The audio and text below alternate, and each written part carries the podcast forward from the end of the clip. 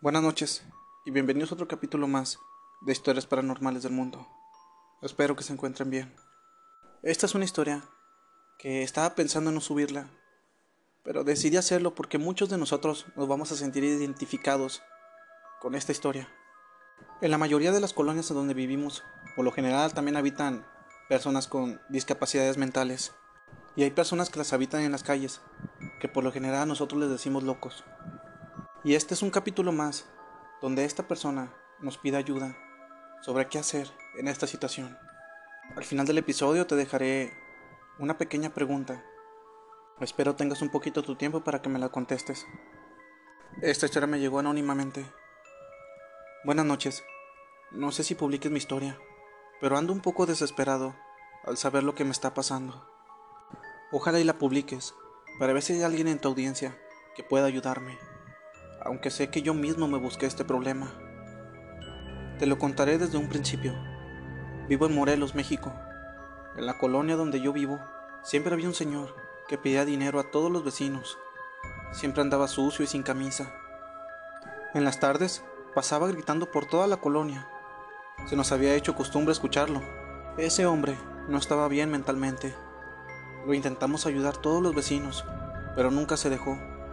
Así que los de la colonia ya lo conocíamos. Pasaron muchos años y el loquito empezó a tener una conducta inapropiada. Empezaba a levantarle las faldas a las muchachas que iban a la secundaria. Les enseñaba sus partes y la gente empezó a tenerle repudio al loquito. Aunque la gente seguía dándole de comer al loquito, él hacía lo que le daba su gana. Varias veces lo golpearon por quererse meter a las casas a robar, y ese comportamiento le tomó factura conmigo, ya que tenía una novia que trabaja en una farmacia de Guadalajara. Ella estaba esperando el camión, y el loquito la vio. Se acercó sin que mi novia se diera cuenta. Le levantó la falda y la tocó por debajo a mi novia. Ella gritó y la gente que estaba allí lo empezaron a golpear. Días después, mi novia me lo platicó y yo me quedé con un coraje y decidí tomar venganza por mis propias manos.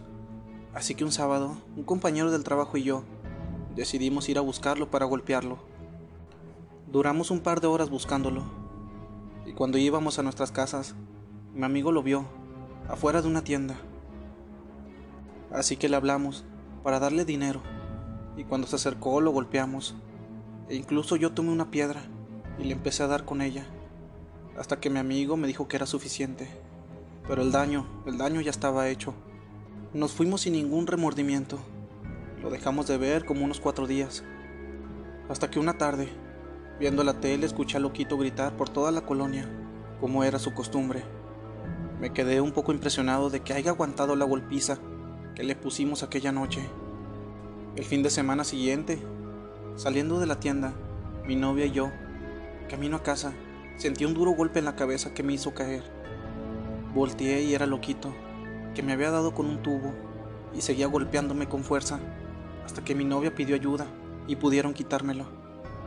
La verdad, pensé que me iba a matar y tal vez lo hubiera hecho si no hubieran llegado a ayudarme. Estuve dos días en el hospital y cuando salí, lo primero que hice fue hablarle a mi amigo y decirle que nos veríamos en una semana mientras me recuperaba al 100. Después de recuperarme, Fuimos y lo buscamos. Lo encontramos y lo subimos al carro. Lo bajamos y lo golpeamos. No te diré lo que hicimos después, solo que lo arrojamos por un cerro que daba cerca de un río. Pasaron los días y la gente se empezó a preguntar sobre loquito, pero él ya no apareció. Después de un par de semanas, fui a la tienda de noche y cuando iba saliendo de mi casa, pude ver la silueta perfecta del loquito parado fuera de mi casa, mirando fijamente a mi casa. Me metí y volteé por la ventana, pero ya no había nadie. Otras tardes podía escuchar a Loquito gritando por la colonia, pero lo raro aquí es que era yo el único que lo escuchaba. Le pregunté a mi mamá, y ella nunca lo escuchaba, y así pasaron los días, hasta que una chica de la secundaria empezó a decir que Loquito le había levantado la falda y la había tocado en muchas ocasiones.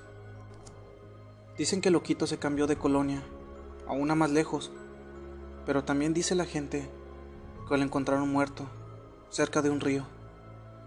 ¿Qué son todas esas cosas que he escuchado y que he visto? Porque lo he visto parado fuera de mi casa, como si esperara que saliera. No sé si sea un fantasma o sea él en verdad. Aquí mi pregunta es, ¿qué debo hacer en este caso? Gracias por leer y espero publiques mi historia. Buenas noches.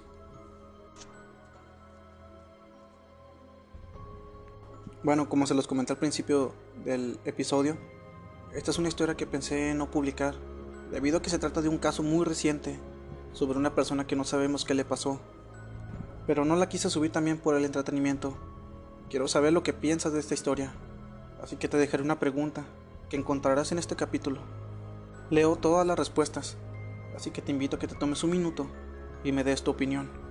En octubre se viene el mes del miedo, y allí, en ese mes, subiremos muchas historias paranormales que no te puedes perder.